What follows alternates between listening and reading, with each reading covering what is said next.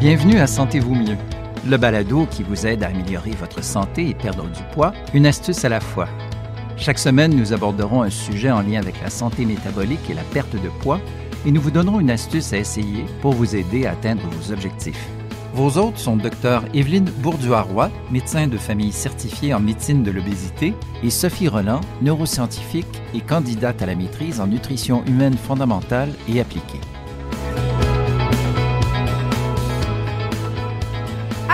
Monde! Bonjour! Dans l'épisode d'aujourd'hui, on va poursuivre notre discussion avec Dr Anne-Isabelle Dionne qui va nous parler encore du microbiote intestinal et de son importance pour améliorer sa santé et atteindre son poids santé. À la fin de l'épisode, comme d'habitude, on va vous offrir une astuce simple qui va vous aider à atteindre vos objectifs. Et en plus, on va résumer les messages clés des deux épisodes qui ont été consacrés au microbiote. Mais avant d'aller plus loin, nous aimerions vous inviter à vous inscrire à notre boost de santé métabolique de mars. Les boosts de santé, en fait, c'est des mini-événements de quatre jours seulement, au cours desquels on ouvre une communauté spéciale sur Facebook dans laquelle on interagit euh, beaucoup avec tous les participants dans la bienveillance, euh, bien sûr. Et on a une conférence scientifique chaque soir sur un aspect, un pilier de la santé métabolique et de la perte de poids. On offre aussi des outils pour aider à améliorer sa santé et ou pour perdre du poids. Et on lance un défi amical de groupe qui est différent à chaque fois. Je ne dirai pas c'est quoi celui de mars, mais je vais vous dire à tous de vous munir de papier collant ou de, de tape ou de, de papier collant de pansement euh, hypoallergène, disons. disons. On va le dire comme ça. Alors, munissez-vous de cela et inscrivez-vous à notre boost de santé sur le site www.solution avec un s-santé.ca et soyez des nôtres. Docteur Anne-Isabelle Dionne, bonjour et encore une fois, merci d'être là, d'être de retour pour qu'on puisse poursuivre cette conversation sur le microbiote intestinal. Clairement, il y en avait beaucoup à dire et un seul épisode de 30 minutes, ça n'aurait jamais suffi. Encore là, je soupçonne même qu'on risque de manquer de temps encore avec ce deuxième épisode. Salut les filles, ça me fait tellement plaisir d'être de retour parmi vous aujourd'hui. Anne-Isabelle, la semaine passée, dans l'épisode, le premier épisode sur le microbiote intestinal, on a parlé de c'était quoi un microbiote intestinal euh, et des multiples fonctions de ce microbiote dans notre corps, et c'est plus qu'on pense. Hein? Aujourd'hui, on va s'intéresser à qu'est-ce que c'est qu'un prébiotique, un probiotique, un postbiotique. On va tout démêler ça. Et euh, tu vas nous parler de fibres, tu vas nous parler de, de polyphénol et autres, et tu vas nous parler des, du rôle, euh, des rôles des short chain fatty acids, donc des acides gras à chaîne euh, courte. Alors, commençons. Anne-Isabelle, qu'est-ce que c'est un prébiotique, un probiotique puis un postbiotique? Démêle-nous ça. Alors, c'est vrai que ça peut sembler complexe euh, au premier regard. J'en ai parlé brièvement dans euh, l'épisode précédent. Donc, euh, le nom dit bien un petit peu la fonction. Hein? Pré étant avant, pro étant, disons, pendant et post après, essentiellement. Alors, les prébiotiques sont essentiellement les substances qui sont utilisées pour favoriser euh, la croissance des bactéries ou du moins qui sont leur nourriture, si on vulgarise de cette façon-là. Alors, généralement, les prébiotiques vont être considérés comme euh, toutes sortes de types de fibres, la plupart du temps les fibres solubles, euh, qui sont un type de fibres qui sont vraiment capables de se faire digérer, on va le dire comme ça, par des bactéries euh, commensales de notre microbiote intestinal et qui vont en assurer une croissance puis un métabolisme optimal euh, jusqu'à favoriser leur métabolisme de différentes substances et on va y revenir. Alors, les prébiotiques ne concernent pas juste les fibres solubles qui sont essentiellement la nourriture principale des bactéries, mais peuvent aussi concerner les polyphénols, hein, qui sont des substances, des molécules euh, qui ont un caractère souvent euh, parfois antioxydant, hein, qu'on connaît bien, euh, qu'on utilise parfois dans les techniques de ralentissement du vieillissement, dans les techniques de longévité. Donc, les polyphénols qu'on peut retrouver dans différents végétaux vont être activés, entre autres, par le microbiote intestinal et vont servir de cette nourriture-là pour favoriser la croissance et la diversité de nos bactéries. Alors, les prébiotiques sont super importants. Sans prébiotiques, on ne peut pas encourager la croissance, on ne peut pas maintenir une flore bactérienne optimale et en santé. Euh, je le disais à l'épisode précédent que c'est un écosystème qui repose, un écosystème qui repose sur une, disons, un, équilibre très fragile, des différents types d'espèces entre eux qui s'encouragent dans la croissance ou dans la répression. Et aussitôt qu'il y a un, certain type de bactéries qu'on nommait de nourrir adéquatement, son effet symbiotique à l'égard de d'autres bactéries va s'atténuer. Donc, il peut y avoir une... ça peut affecter la croissance indirectement de d'autres bonnes bactéries et favoriser la croissance de bactéries pathogènes. Donc, super important d'aller chercher une grande diversité dans la dans le type de prébiotiques qu'on va consommer dans notre alimentation pour s'assurer de nourrir toutes ces bactéries-là qui ont un effet très important dans le maintien des euh, processus physiologiques endogènes dans le corps humain et dans le microbiote en soi. Les probiotiques, ben, on, on connaît hein, pour la plupart qu'est-ce que des probiotiques. Donc, euh, ce sont des bactéries en soi. On en a dans notre intestin des bactéries. On en a aussi en capsule hein, qu'on peut attraper sur euh, les tablettes de la pharmacie ou des magasins de produits naturels. Alors, il y a différents types de probiotiques qui existent. Et je vous dirais qu'en 2024, maintenant, on est encore à l'émergence de la science derrière les probiotiques. Il y a énormément d'études par rapport à ce qu'il y avait il y a déjà quelques décennies. évidemment, c'est un sujet qui est pleinement au cœur des recherches scientifiques sur le microbiote intestinal. Et il y a des belles bases de données maintenant qui existent, qui peuvent être utiles pour bien des gens, euh, là où euh, on, on, peut taper des mots-clés comme constipation, ballonnement, diarrhée ou des problèmes de santé même pour déterminer quel genre d'étude a été faite avec quel probiotique euh, qui a démontré des données probantes qui ont vraiment un haut degré euh, de, de, données, de pertinence à, mettre en application. Alors, euh, il, y a, de plus en plus de données qui existent, mais je suis persuadée qu'on est encore à la pointe de l'iceberg parce que avec 2000 à 4000 espèces de bactéries, des milliards de quantités de, de, bactéries dont le génome dépasse la quantité de gènes que nous, comme humains, on a même dans nos cellules, on on sait qu'on n'a pas encore tout vu, on n'a pas encore tout étudié, puis il y a bien des choses dans le futur qu'on va, va découvrir à l'égard de l'effet des probiotiques.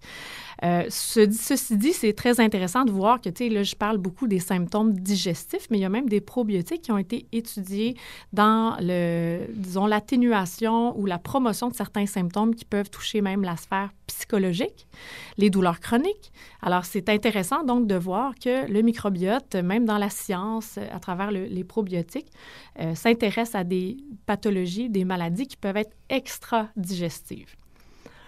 En ce qui concerne les post-biotiques, en fait, j'ai oublié un détail très important, les filles, mais les probiotiques, là, il y a des, suppléments qu'on peut en prendre, mais il y en a aussi dans certains aliments fermentés. Hein. J'ai oublié de vous en parler, mais c'est super important.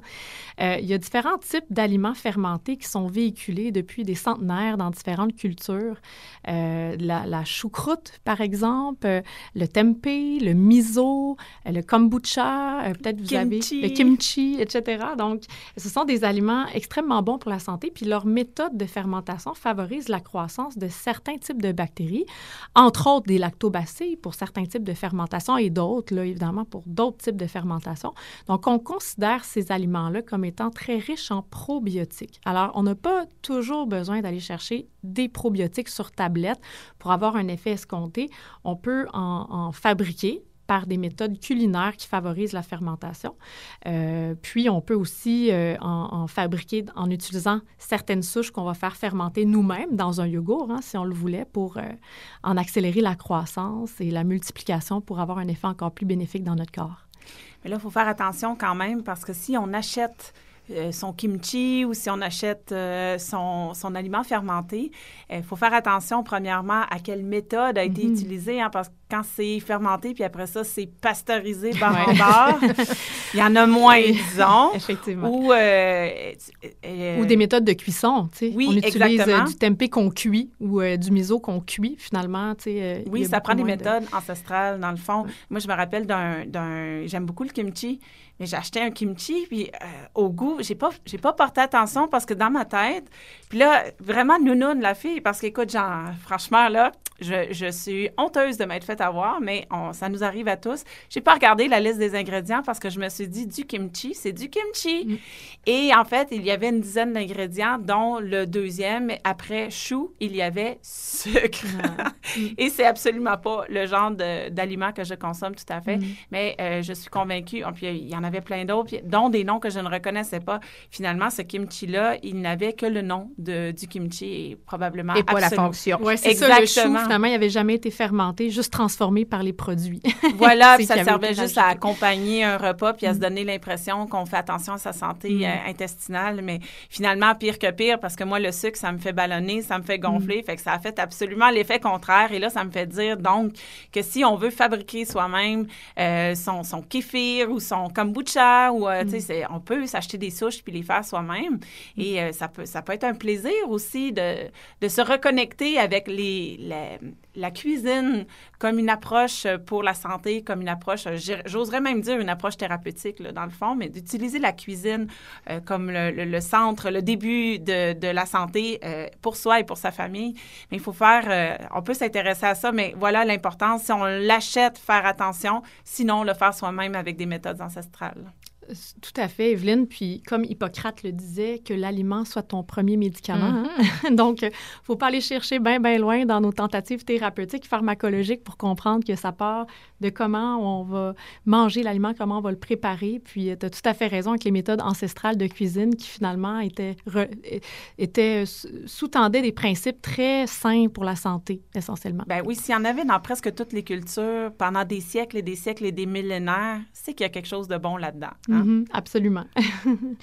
tu allais nous parler des post-biotiques ou encore qu'on peut appeler les métabolites? Tout à fait. Le, le métabolome du, du, du, du microbiote intestinal, donc les postbiotiques sont simplement un mot pour signifier qu'est-ce que les, bactéries vont fabriquer euh, après avoir été nourries, essentiellement. Donc, c'est un organisme vivant, comme nous, quand on mange, on digère, on va à la selle, où on produit des fluides biologiques, on produit des protéines qu'on fabrique. Donc, euh, on a besoin de nutriments pour assurer nos fonctions vitales. C'est la même chose pour ces bactéries-là, qui vont produire donc des substances euh, qu'on va considérer être des postbiotiques. Donc, donc, un des postbiotiques les plus pertinents qu'on connaît et qu'on veut favoriser dans la croissance sont les acides gras à chaîne courte, qu'on appelle aussi en anglais les short chain fatty acids, parce que ce mot-là revient très souvent dans la littérature anglophone et euh, les podcasts anglophones.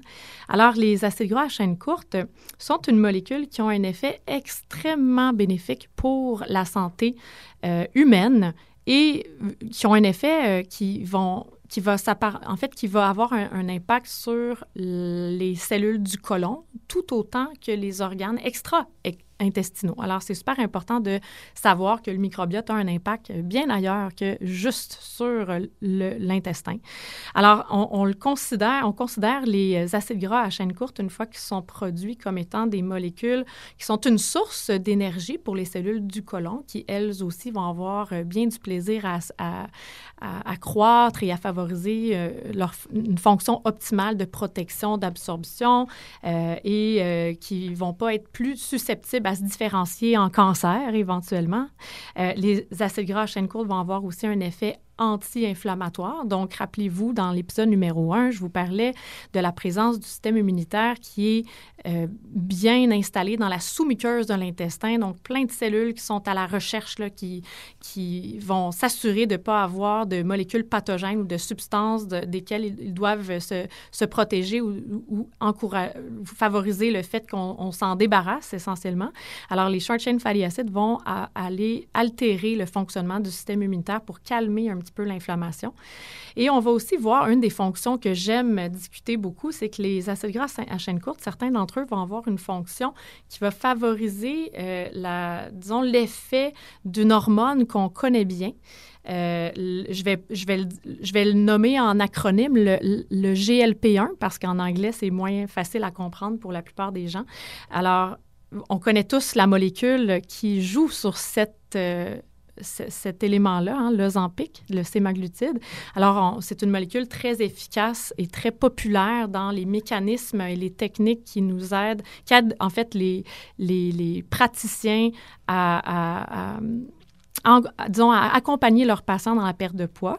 Ceci dit, le microbiote intestinal a des effets très similaires à la molécule. Évidemment, on n'est vraiment pas dans un range pharmacologique, hein, c'est pas aussi puissant qu'un médicament, mais les acides gras à chaîne courte vont avoir un effet modulateur sur la même chose que la molécule de Zampic va jouer, par exemple. Donc, euh, on sait que le fait d'avoir une stimulation des GLP-1 va permettre d'avoir une meilleure satiété, de favoriser le fait de ne pas manger des quantités euh, astronomiques de nourriture, va favoriser le fait qu'on va mieux respecter nos signaux de faim, puis arrêter de manger à un certain moment, puis va favoriser la régulation de la glycémie à l'inverse. Donc, il y a beaucoup d'études maintenant qui démontrent que les acides gras à chaîne courte produites par le microbiote intestinal euh, favorisent ou aident la régulation de la glycémie et du poids chez les individus chez qui on met l'emphase dans la fabrication en nourrissant un microbiote de façon appropriée.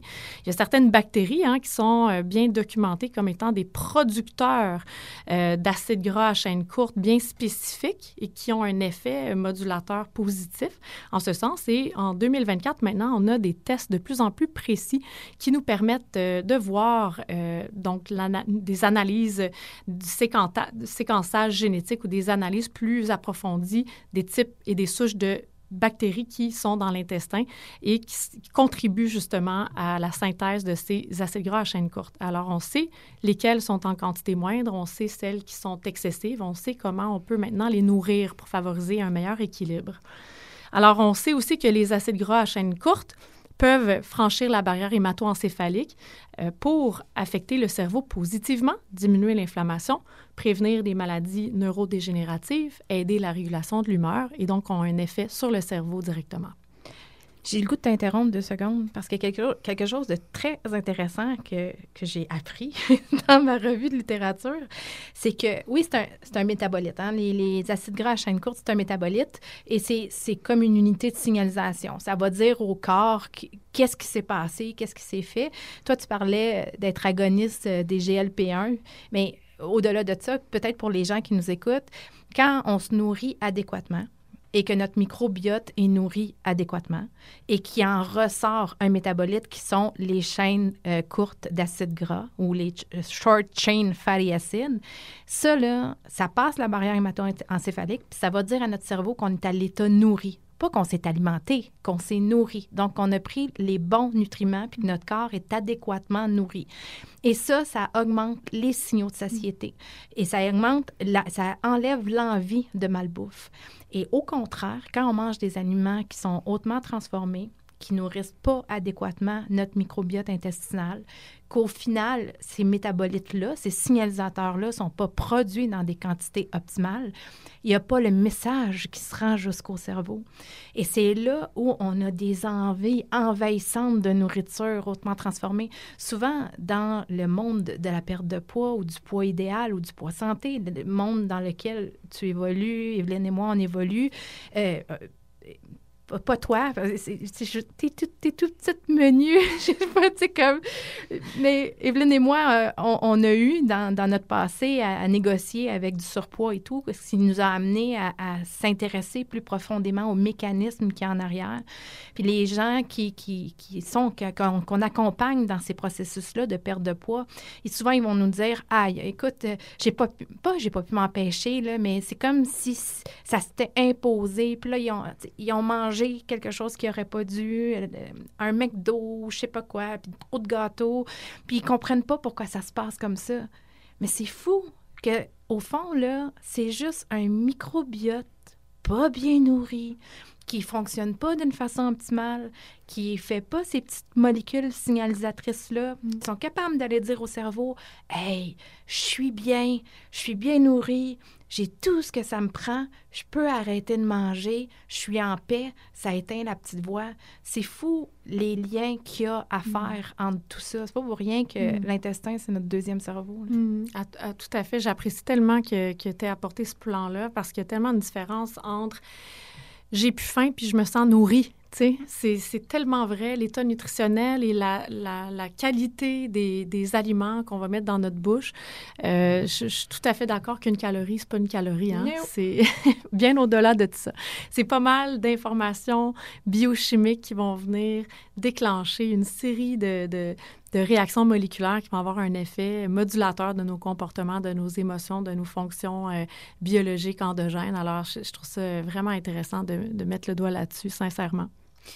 En anglais, hein, on parle de la distinction entre overfed puis overnourished, hein, mais en fait, mm. on parle surtout de plus en plus dans la société de overfed, undernourished. C'est-à-dire que quand on est en surpoids, ça ne veut pas dire qu'on a eu tout ce qu'il nous faut, puis même un petit peu plus, malheureusement. C'est souvent, en fait, un signe qu'on est sur alimenté, mais sous-nutri, sous-nourri. Dénutri. Puis ça, on, on, le voit beaucoup chez les gens qui n'ont pas nécessairement de l'obésité ou du surpoids. Hein. Les gens qui ont euh, euh, une faible masse musculaire, qui a ratatiné au fil du temps, puis qui est rempli de gras au lieu de fibres musculaires, puis beaucoup de gras viscéral qui oui. se cache à l'intérieur de la paroi abdominale et non pas à l'extérieur. Donc, on voit énormément de personnes dénutries aussi qui ne sont pas euh, nécessairement dans un excès caloriques qui vont apporter un gain de poids et de gras ultimement. Donc, cette, cette réalité-là est tellement présente. Euh, puis, il ne faut pas penser que ce qu'on mange est tout absorbé. Hein? C'est ça l'affaire. Souvent, les évaluations nutritionnelles, on les adore. On, on veut au moins s'assurer que ce qui est euh, administré à un individu pendant qu'il mange, il y, a une, il y a une densité nutritionnelle optimale, mais sachant que la dysbiose et l'intégrité de l'intestin est totalement altérée dans la majorité des personnes qui vivent en Amérique du Nord en 2024. C'est très rare que l'ensemble de ces substances-là sont absorbées. Et d'ailleurs, on met en évidence d'ailleurs des, des, carences nutritionnelles importantes en fer, en B12, différentes vitamines en euh, liposolubles, en magnésium. J'ai plusieurs personnes qui n'ont pas de problème de santé et qui ont une apparence d'avoir une, une alimentation optimale et dense sur le plan nutritionnel, mais qui finalement absorbe pas grand-chose mm -hmm. parce que le, le, microbiote intestinal participe à la digestion et à l'absorption. Puis, euh, ben, s'il y a une dysbiose sous-jacente, ça peut contribuer à l'état euh, de dénutrition sous-jacente. De là, la perspective de santé fonctionnelle, médecine fonctionnelle, nutrition fonctionnelle, où on va bien voir bien au-delà de ce qui rentre dans la bouche aussi, mais qu'est-ce qui est absorbé, puis qu'est-ce que ça fait comme effet dans le corps, puis est-ce que les besoins de chaque euh, individus sont bien rencontrés en fonction de, la quantité de stress, du manque de sommeil, de la quantité d'alcool, de la quantité de médicaments pris, hein, parce qu'on sait que les médicaments, c'est bien la pire affaire pour provoquer un état de dénutrition. Ça empêche l'absorption de certains, euh, certaines vitamines et minéraux ou, ou, ça favorise son excrétion aussi. Alors, ça peut contribuer à un état de dénutrition assez important, euh, même si on a l'impression qu'une personne euh, prend un nombre bien spécifique de calories dans son alimentation qui semble suffisant essentiellement. Ouais, en fait, c'est réducteur, cette histoire-là de calories, mm. puis de mange moins, bouge plus. Puis on, on, sait, là, il y, a évidemment toute la notion hormonale, mais il y a maintenant tout l'aspect du microbiote qui est super important. Là, je suis certaine et convaincue que les gens qui nous entendent disent OK, là, là, moi, là, je veux travailler mon microbiote intestinal, je veux avoir une santé optimale, je, je, je, je j'espère atteindre le poids santé, le maintenir sans que ça soit trop difficile. Tu nous as bien décrit ce que c'était les pré, euh, les, les, les pros et les post-biotiques ou les métabolites, mais, mais encore, mettons là, dans mon alimentation, là, qu'est-ce que je peux faire pour avoir ce qu'il faut pour, ou parle-nous des prébiotiques, parce qu'en fait, c'est ça, hein, quand on veut être mm-hmm. bien nourri, on veut avoir, mm. euh, euh, être bien pré-biotiqué. J'adore le terme, on va le, le mettre un copyright, c'est oui. ça. J'adore, j'adore inventer des nouveaux mots. Vas-y, je te laisse le, le micro. Bien, essentiellement, J'aime, je pense que je vais être un peu plus systématique dans mon approche parce que c'est vrai que les prébiotiques sont importants, mais pas juste ça. Tu sais, si on prend full de prébiotiques, puis qu'après ça, on est super stressé, euh, on prend plein de coke, puis on dort pas. Là, tu parles de drogue ou tu de... Ah, de... oui, excusez-moi. la liqueur? Excusez-moi, la liqueur, évidemment, ça m'est même pas passé à l'esprit que, que, que, bon, effectivement, je vais préciser, donc Pepsi ou euh, une boisson gazeuse de voilà. façon bien générale. Merci d'avoir précisé. Bien sucré. Bien sucré. Alors, c'est, tu sais, je, je comprends l'intention bénéfique derrière le, le, fait de faire un choix d'aller chercher plein de prébiotiques, mais on va aussi détruire les efforts si on entretient des comportements qui peuvent être défavorables en dessous de tout ça. Alors, j'aime bien fonctionner de façon plus systématique quand on essaie de restaurer un microbiote euh, vers la bonne voie, essentiellement. Donc, il y a depuis des décennies euh, dans le domaine plus de la médecine fonctionnelle, de la santé fonctionnelle, euh, un protocole peut-être informel qui a été de plus en plus documenté qu'on appelle le 5R. Alors, je vais vous nommer un peu les étapes sans, sans rentrer dans, dans, la nomenclature bien spécifique, mais la première étape vise à retirer les offenseurs. Alors, première affaire, donc, on retire le coke, pas la drogue, mais le. Ben, en fait, la, la drogue, oui, mais les boissons gazeuses. Alors, boissons gazeuses, aliments transformés, on l'a nommé, alcool, excès de sucre, euh, les offenseurs euh, auxquels vous pouvez penser qu'ils peuvent avoir un lien euh, avec la dysbiose. Antoine a parlé de, médicaments, antiacides pour l'estomac, les anti-inflammatoires Advil-Motrin, les opiacés, la morphine et, compagnie, là, qui peuvent ralentir le transit intestinal, etc. Donc ça, c'est la, la, première chose à faire hein, pour arrêter de faire du dommage, naturellement. La deuxième chose à faire, c'est de commencer à remplacer aussi les fonctions digestives qui peuvent être altérées. Alors, quelqu'un de bien stressé ou qui a eu des comportements malsains toute sa vie, euh, qui a eu des intoxications alimentaires sévères dans le passé, ça peut laisser des séquelles sur le microbiote ou sur les fonctions digestives. Donc, ça peut affecter la motilité intestinale.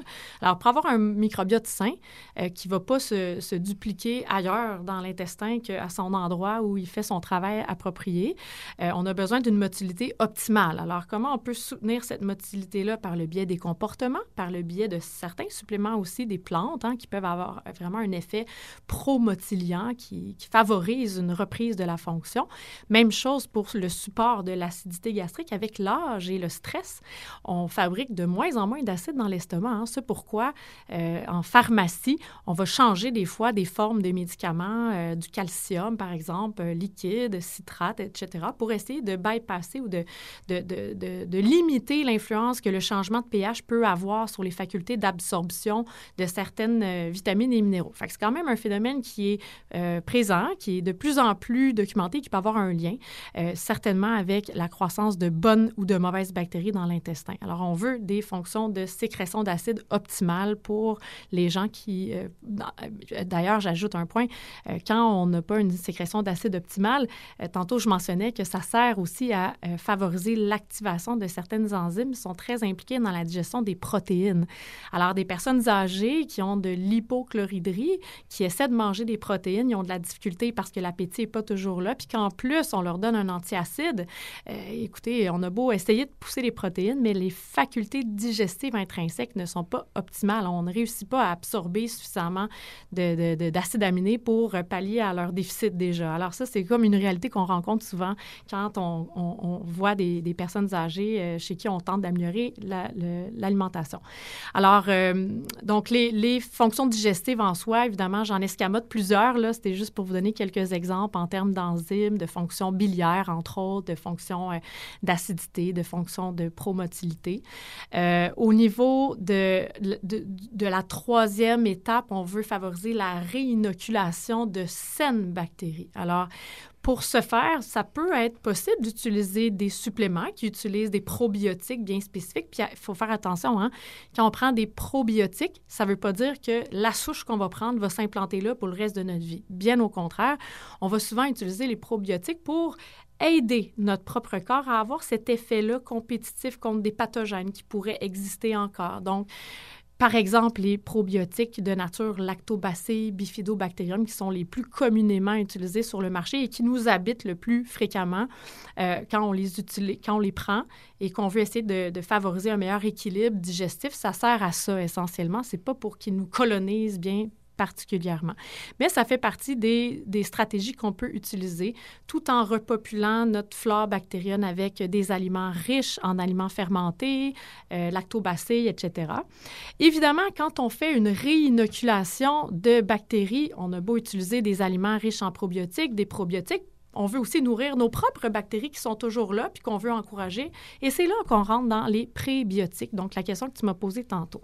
Prébiotiques étant euh, la plupart des, prébiotiques qu'on connaît, là, les fibres solubles, tantôt j'ai mentionné aussi certains types de polyphénols, il y a des oméga 3, il y a toutes sortes de choses qui peuvent avoir un caractère prébiotique, mais quand on parle de fibres solubles, il y a différents types de, fibres, et puis en fait, l'énumération serait très longue, hein?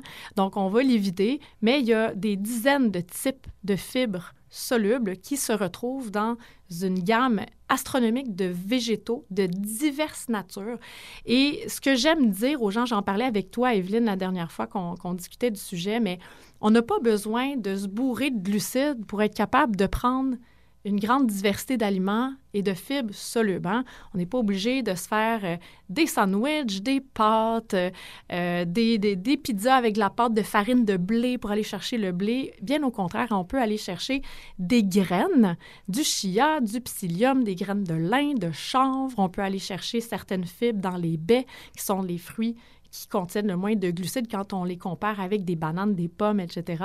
Euh, on peut aller chercher plein d'aliments crucifères aussi, euh, d'aliments... Des choux. Des, oui, tout à fait. Le, Brocoli. Différents types de choux. Puis on s'entend que quand on rentre dans cette liste-là, elle est extrêmement longue, hein, la, la, famille des, des, crucifères, certains légumes verts feuillus.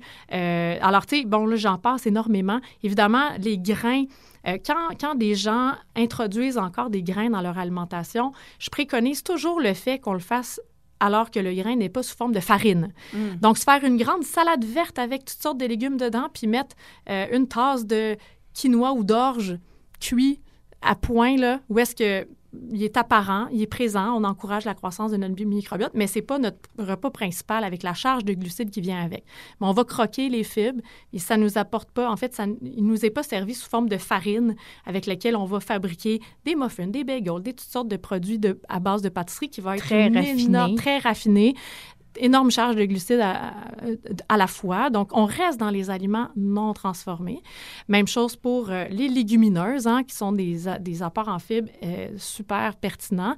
Encore une fois, d'en manger à tous les jours en extrêmement grosse quantité, ben, peut-être que là, on les tolérera pas, puis ça fait aussi une charge de glucides très importante. Gardons en tête la diversité. On n'a pas besoin de manger euh, des grains et des légumineuses à tous les jours en grande quantité pour avoir cette diversité-là si on est capable d'aller chercher une abondance de végétaux ça ne veut pas dire d'exclure la viande.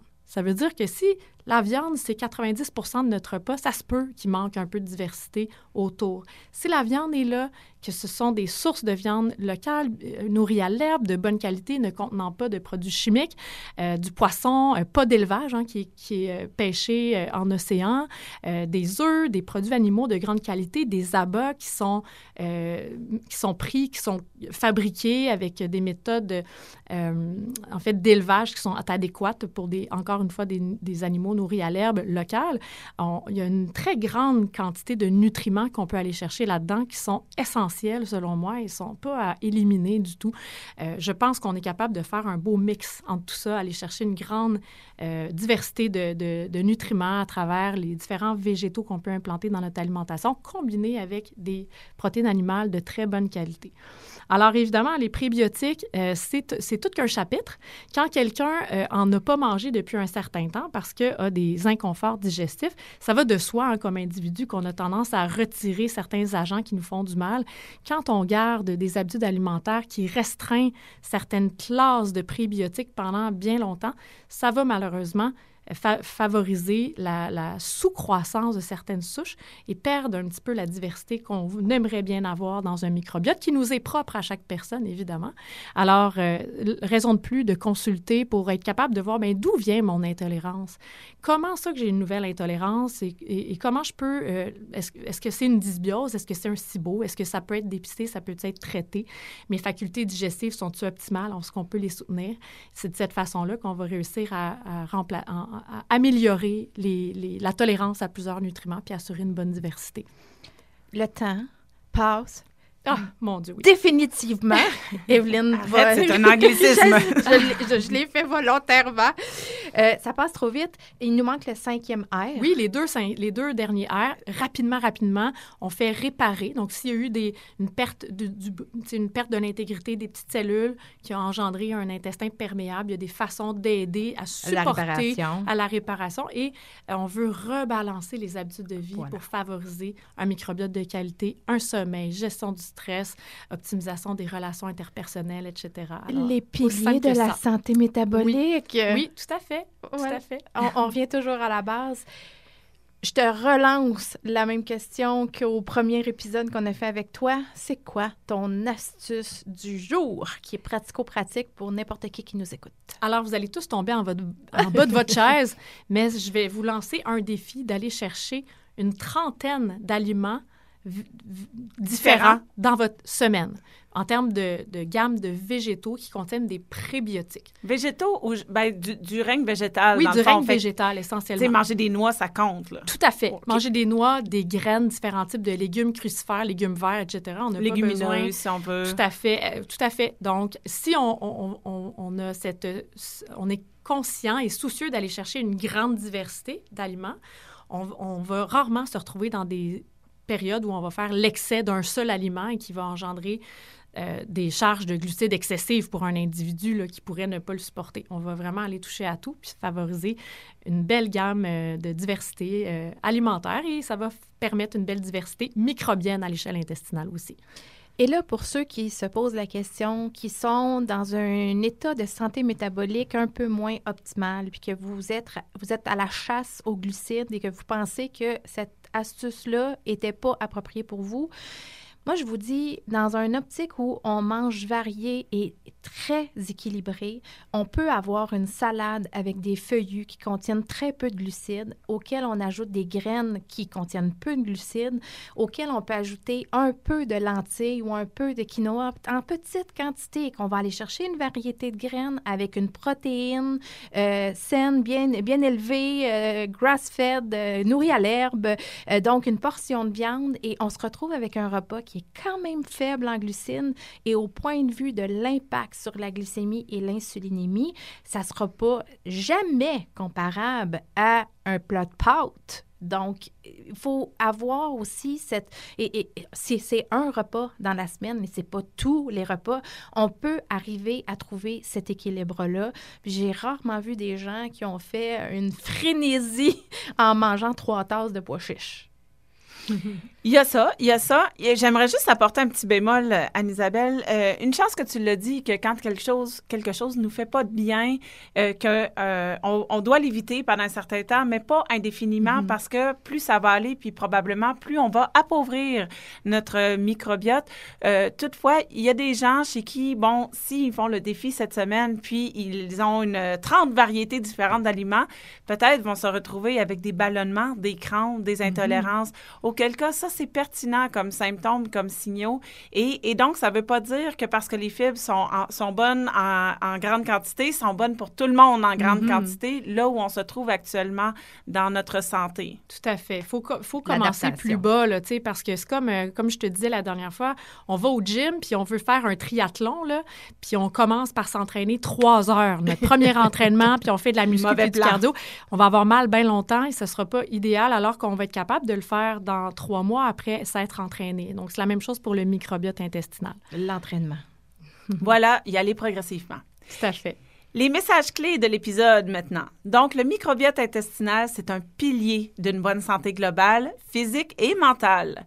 Il y a plusieurs fonctions et il participe à l'équilibre du corps, allant de la synthèse de vitamines et de neurotransmetteurs au système immunitaire, en passant par la fabrication de substances qui ont un impact sur la santé métabolique et le poids. Un microbiote déséquilibré ou en mauvaise santé peut causer ou aggraver de multiples problèmes de santé et, souvent, on ne fait pas le lien entre les deux. De multiples choses peuvent perturber le microbiote intestinal, euh, mais comme c'est pas quelque chose qui est statique, puis qu'il y a vraiment plein de choses qu'on peut faire, il y a quand même plusieurs choses qu'on peut faire pour améliorer sa santé. Il faut comprendre les pré, pro et post-biotiques, car les trois sont importants pour une bonne flore intestinale et une bonne santé globale. Les euh, acides gras à chaîne courte, les short chain fatty acids, participent à une bonne santé intestinale et globale. Et finalement, une alimentation riche en produits frais, non transformés, avec des aliments variés, c'est la base. Mais il faut aussi éviter les agresseurs et se rappeler que les fibres ne sont pas bonnes chez tout le monde dans tous les contextes tout le temps. Donc, c'est pas si simple que ça. Si vous aimez nos podcasts et vous en voulez un peu plus, venez faire le boost de santé du 11 au 14 mars. Et euh, comme nous serons en live tous les soirs, Evelyne et moi, sur plein de sujets qui sont en lien avec la santé métabolique et comment l'optimiser et atteindre votre poids santé, inquiétez-vous pas si vous avez le doute que vous allez manquer de temps dans cette semaine-là en précisément parce que vous allez avoir accès aux, rediffusions pendant au moins deux semaines. Donc, venez faire le boost avec nous du 11 au 14 mars ou encore en rediffusion et vous pouvez vous inscrire sur le site de solutions au pluriel-santé.ca. On se voit au boost. Anne-Isabelle, merci infiniment d'avoir été des nôtres pour ces deux épisodes sur le microbiote intestinal. On en aurait pris encore pendant des heures. Merci, c'est un plaisir partager les filles d'être ici avec vous aujourd'hui. Docteur Dionne, les gens qui voudraient te consulter, soit en médecine fonctionnelle ou encore en médecine euh, de, que tu fais avec brio, euh, comment ils peuvent obtenir un rendez-vous avec toi ou encore rappelle-nous comment on peut consulter le Centre Axis, hein, qui est un organisme à but non lucratif qui fait toutes ces opérations presque en ligne dans, avec une équipe extraordinaire et multidisciplinaire euh, pour, par exemple, voir à sa santé du microbiote. Oui, en fait, euh, donc centraxis.ca, si jamais vous voulez avoir un peu plus d'informations quant au service euh, du Centraxis. Donc, effectivement, moi, comme médecin, je collabore beaucoup avec cette équipe-là parce que faire de la médecine fonctionnelle, on n'a pas besoin d'être médecin. Hein? C'est souvent des saines habitudes de vie à renforcer puis à maintenir de façon durable. Alors, je travaille avec une équipe compétente pour le faire dans ma pratique privée, je travaille à la clinique CMIE. Alors, le site web de la clinique CMIE euh, va comprendre un petit onglet qui parle de médecine fonctionnelle et en cliquant sur le processus d'inscription, on peut faire sa candidature en ligne pour avoir une consultation euh, qui, va, qui va incorporer quelques suivis au besoin. Mais l'évaluation souvent donne suffisamment d'outils pour être capable de voler de ses propres ailes en quête d'améliorer et d'optimiser sa santé. Fantastique. Dis-moi vite, vite, est-ce que les gens ailleurs qu'au Québec peuvent consulter le Centre Axis?